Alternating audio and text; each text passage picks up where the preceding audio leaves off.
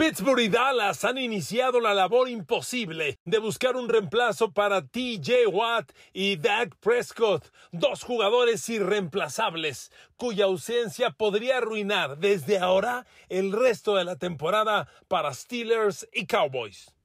Queridos amigos, bienvenidos a mi podcast. Un abrazo. Gracias infinitas por el favor de su atención. No hay manera de reemplazar a TJ Watt ni a Dak Prescott. La NFL no tiene 32 buenos corebacks. Dak Prescott es de los buenos, de los 15, 12 mejores corebacks de la NFL. ¿Usted cree que hay un reemplazo para él? TJ Watt es el vigente defensivo del año de la NFL. El año pasado empató el récord histórico de capturas de coreback en una campaña. ¿Usted cree que hay reemplazo para él? Lo triste de la historia es que después de la jornada 1 Dallas y Pittsburgh podrían tener arruinado ya el resto de la temporada. Así se los digo. Sobre todo Dallas. Tal vez Pittsburgh tenga caminos para navegar. Pero Dallas, con otro coreback, por favor, ¿quién? Amigos, empecemos este análisis triste y doloroso porque caray, es increíble. Las dos lesiones más dolorosas caen en este par de jugadores que son miembros de los equipos más populares en México. Y yo siempre lo he dicho, que a Dallas y Pittsburgh les vaya bien. Es bueno para México, para la afición, para el ambiente. Son las aficiones más populares que hay en nuestro país. Todavía la semana pasada sus clubes, cada uno tiene diversos clubes y, e informaban en redes sociales. Nos vemos en tal lugar, la foto oficial, la foto del año, se reúnen en bares. ¿Usted cree que Pittsburgh sin TJ Watt emociona igual? ¿Que Dallas sin Dak Prescott emociona igual? Por supuesto que no. Ahora, amigos, ¿qué va a pasar? Bueno. Primero le digo que si usted es fan de los Steelers, se vaya aprendiendo el nombre y le ponga una veladora de cabeza a un jovencito, bueno, a un joven llamado Malik Reed. Él va a intentar reemplazar a Dak Prescott, a TJ Watt. No está fácil. Es imposible la misión. Pero ¿por qué hay cierta esperanza de que algo ocurra? Miren, Malik Reed lo adquirió Pittsburgh en cambio de Denver este año. Malik Reed fue tres años titular en los Broncos. Y fue, fue un agente libre, ni siquiera fue reclutado del draft. Pero fue un, un, pues, un descubrimiento en los Broncos que por un instante pareció un prospecto atractivo. Llegó a Denver en el 2019 y como novato eh, participó respetablemente, tuvo dos capturas de coreback, cinco golpes, no pasó nada. Pero en su segundo año, que fue el 2020, aparentemente despuntó. Fue titular 13 partidos, registró 8 capturas de coreback, que no son pocas, que es un número aceptable. Y además de esas 8 capturas, Malik Reed tuvo 17 golpes a los corebacks y son cifras honestamente que llaman la atención, por las que uno podría voltar a ver y decir, bueno, ¿Quién es este? ¿De dónde salió? Eso fue en la temporada 2019, 2020, perdón, con los Broncos. Para el 2021, sus números bajaron.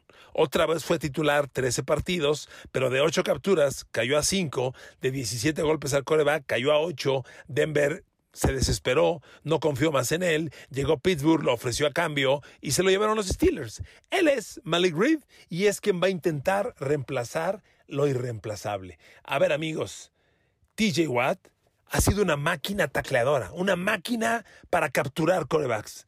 Llegó a las Steelers en el 2017 y como novato ya tuvo siete capturas de coreback, gran cifra. Pero fíjese el incremento. 2018 sube a 13 capturas. 2019, 14 y media. 2020, 15 y el año pasado la bestial e histórica cifra de 22 y media capturas de coreback, este, además de 21 tacleadas para yardaje negativo y 39 golpes a los corebacks. En las últimas tres temporadas, TJ Watt le ha dado 36, 41 y 39 golpes a los corebacks. Eso vale mucho, muchísimo. En la NFL, por Dios. TJ Watt es el hombre clave en la estrategia defensiva de Pittsburgh porque Pittsburgh confía en él para acosar a los corebacks. Y ahora no va a estar. Mire, al momento que yo le estoy grabando este podcast, sigue eh, sin aclararse la situación de cuánto tiempo estará ausente. El escenario está, solo tiene dos caminos. ¿Se opera o no se opera? Si se opera, adiós TJ Watt por esta temporada. La operación significaría perder el resto de la temporada. Se desgarró los músculos pectorales y es una lesión sumamente grave. Hay médicos que dicen que a lo mejor sana sin operación, lo cual todavía no está confirmado. Por eso TJ va por una segunda y hasta una tercera opinión. Si los médicos que lo evalúen sumados concluyen que sin operación puede sanar, entonces el tiempo sin jugar podría ser un mes o, un poquito más de un mes, probablemente. Y esa es la expectativa que tiene Pittsburgh. Amigos, es que el juego que dio TJ Watt contra Cincinnati y el juego que dio toda la cortina de acero, para mí fue heroico. La verdad, ganar el partido como lo ganaron, con cinco balones robados al coreback de Super Bowl, Joe Burrow, cuatro intercepciones, un fumble provocado, seis capturas de coreback.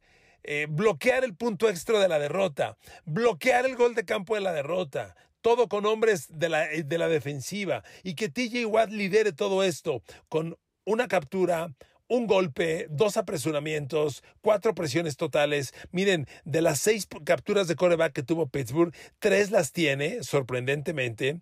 El otro linebacker exterior, Alex Highsmith, pero seamos honestos.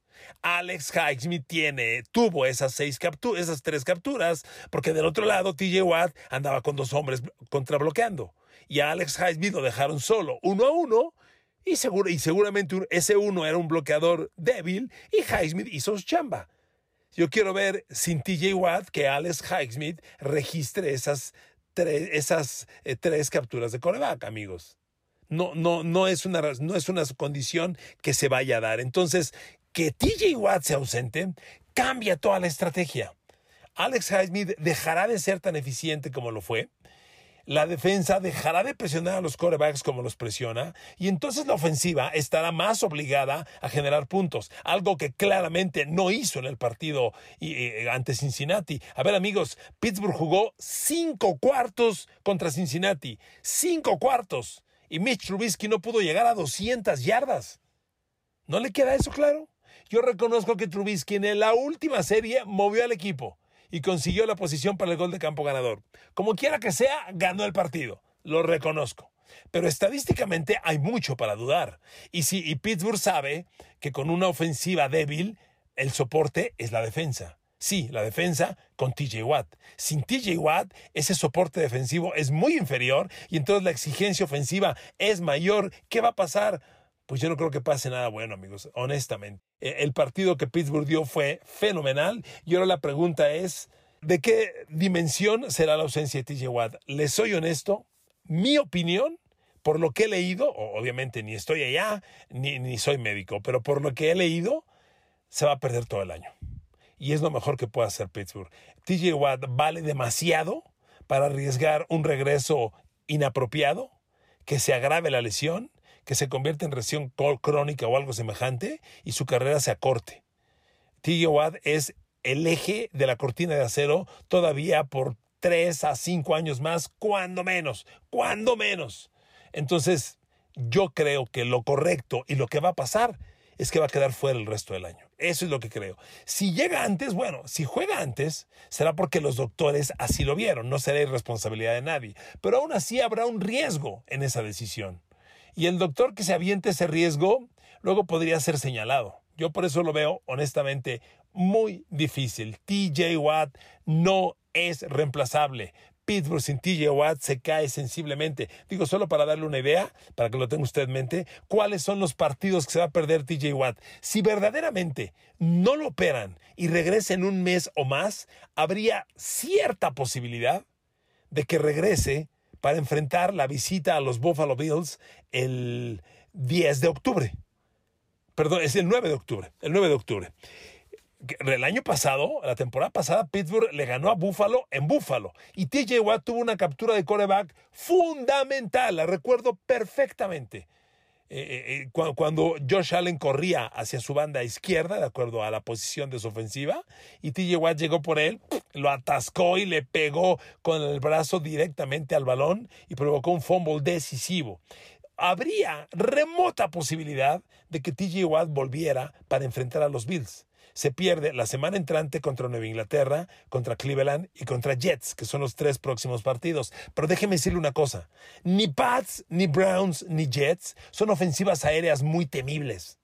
O sea, si Pittsburgh le ganó a Joe Burrow, le puede ganar a Mac Jones, le puede ganar a Jacoby Brissett de los Browns y a Zach Wilson o Joe Flacco de los Jets.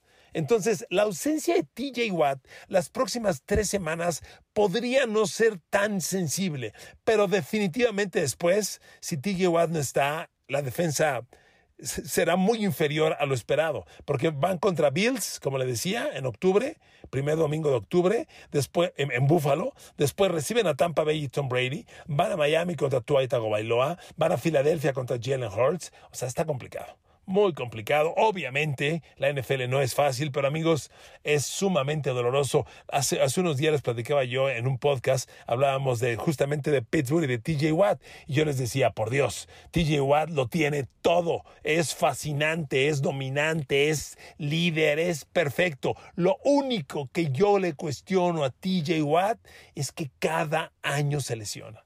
Cada año hay una lesión y tristemente esta parece la más grave tristemente.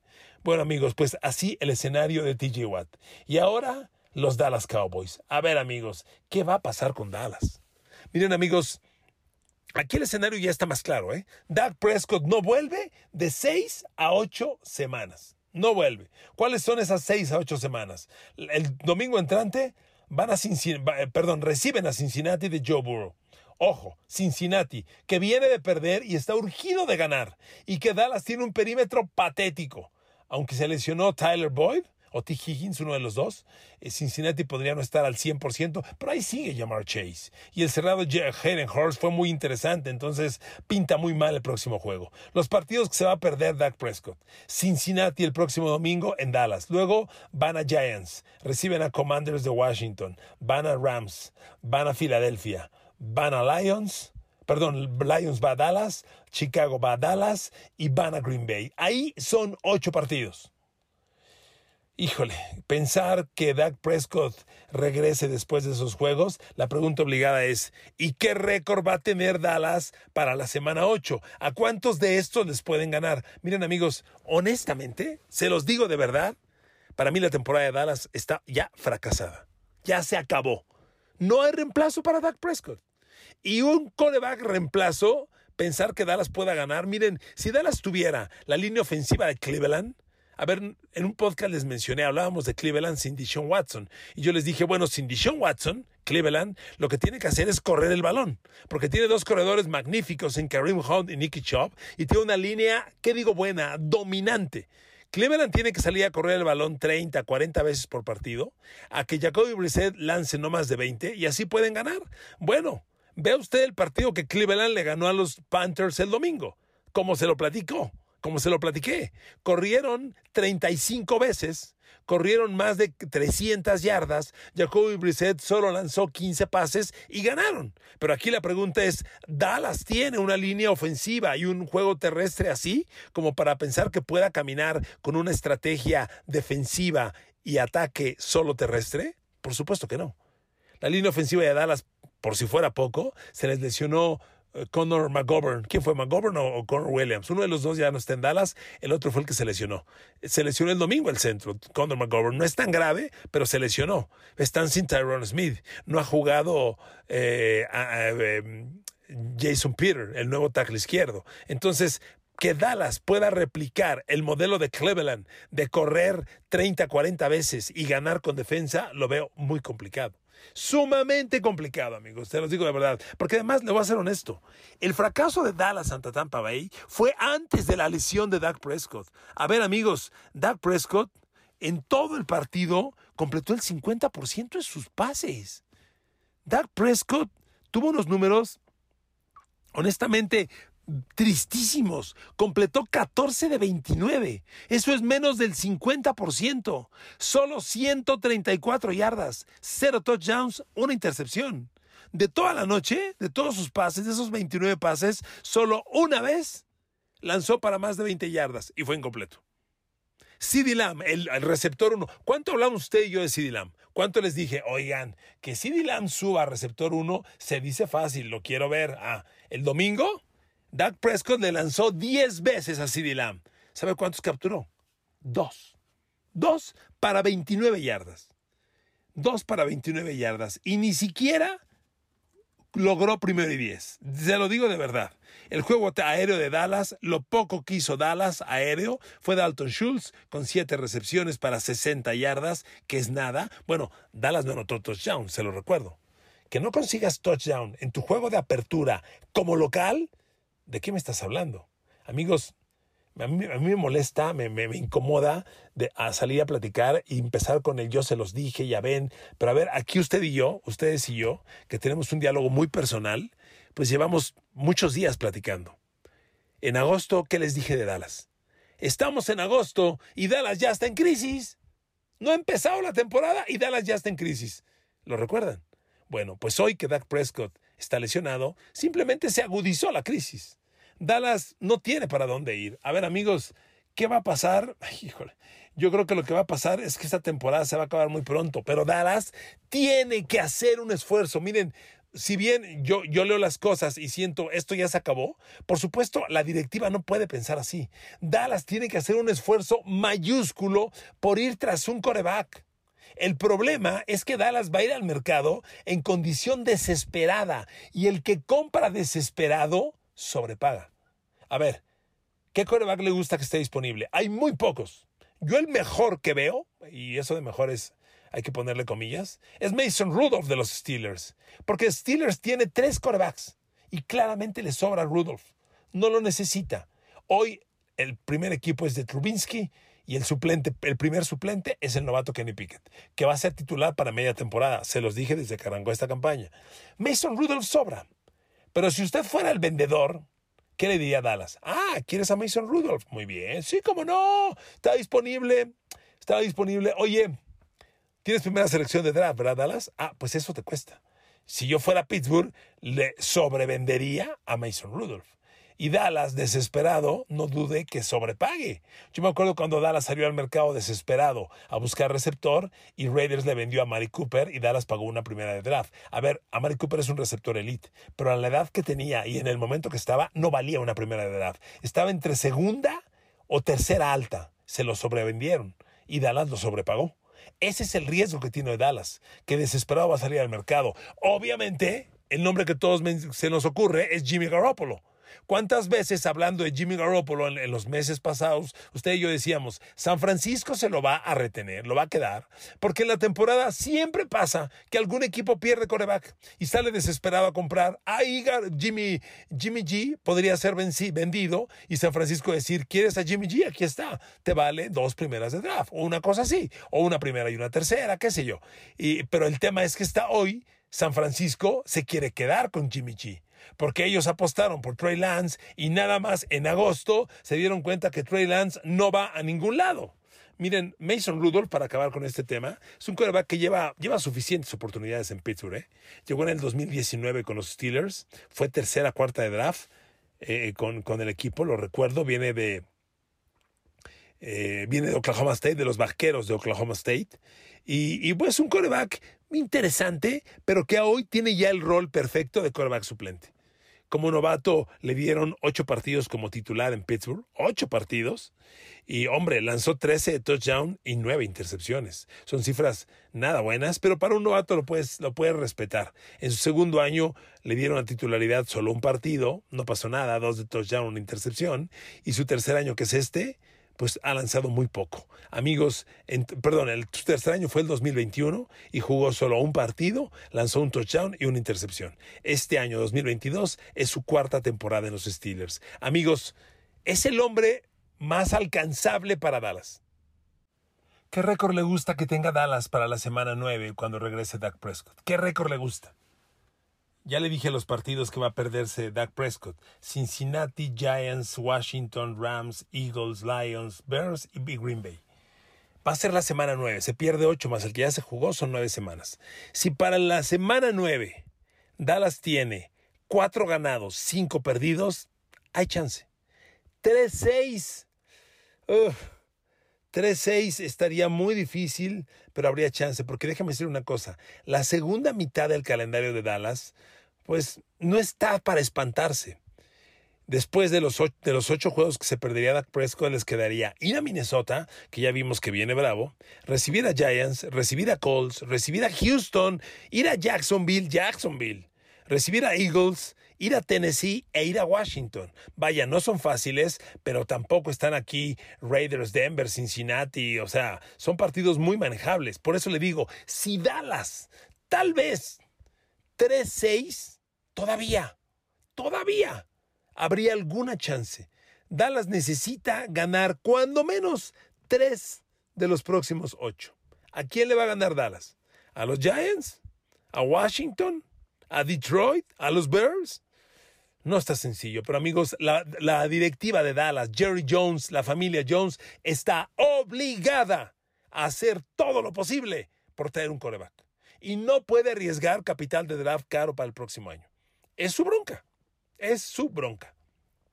Yo honestamente creo que la lesión no la lesión acaba con la temporada de Dallas, pero la crisis de Dallas empezó antes de la lesión. Este equipo no pinta para nada. Los números eran patéticos, ya se los leí y honestamente, ¿a dónde va el equipo?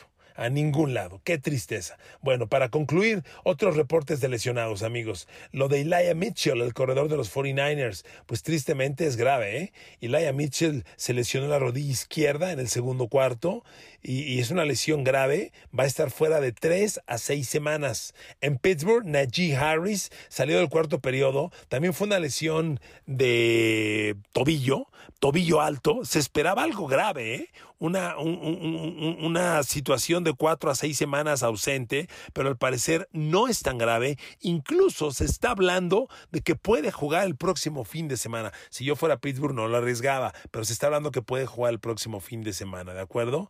Eh, por Cincinnati, T. Higgins sufrió conmoción, tiene que entrar al protocolo. Es muy poco probable que pueda jugar el partido contra los Cowboys del próximo fin de semana. En Nueva Inglaterra, Mac Jones, severo golpe en la espalda, los, los rayos X fueron negativos. Sin embargo, el coreback se siente incómodo, no está fácil. La línea ofensiva de los Pats es un desastre y le pegaron por todos lados a Mac Jones con los Chargers, un hombre importantísimo, Keenan Allen, también un desgarre en la parte anterior del, del muslo, eh, es una lesión grado 2, va a estar fuera de 4 a 8 semanas, nada bueno. En Filadelfia, Derek Burnett a la defensiva, lesión de la rodilla, fuera el resto de la temporada. Kendall Fuller, el corner de los eh, Baltimore Ravens se lesiona también el ligamento cruzado anterior, fuera el resto de la temporada. Son lesiones graves, amigos, muy graves en la semana 1. Así las cosas, amigos, Pittsburgh y Dallas con la misión imposible de reemplazar lo irreemplazable. Sin Dak Prescott, Dallas pierde el resto de la temporada. Sin TJ Watt, Pittsburgh pierde la, más de la mitad de su poder, defensivo y se altera toda la estrategia de juego. No se ve fácil. Ojalá, ojalá haya algún camino para que esta situación cambie, pero honestamente es poco probable. Gracias por su atención. Un abrazo, besos y abrazos para todos y para todas. Que Dios los bendiga. Hasta mañana.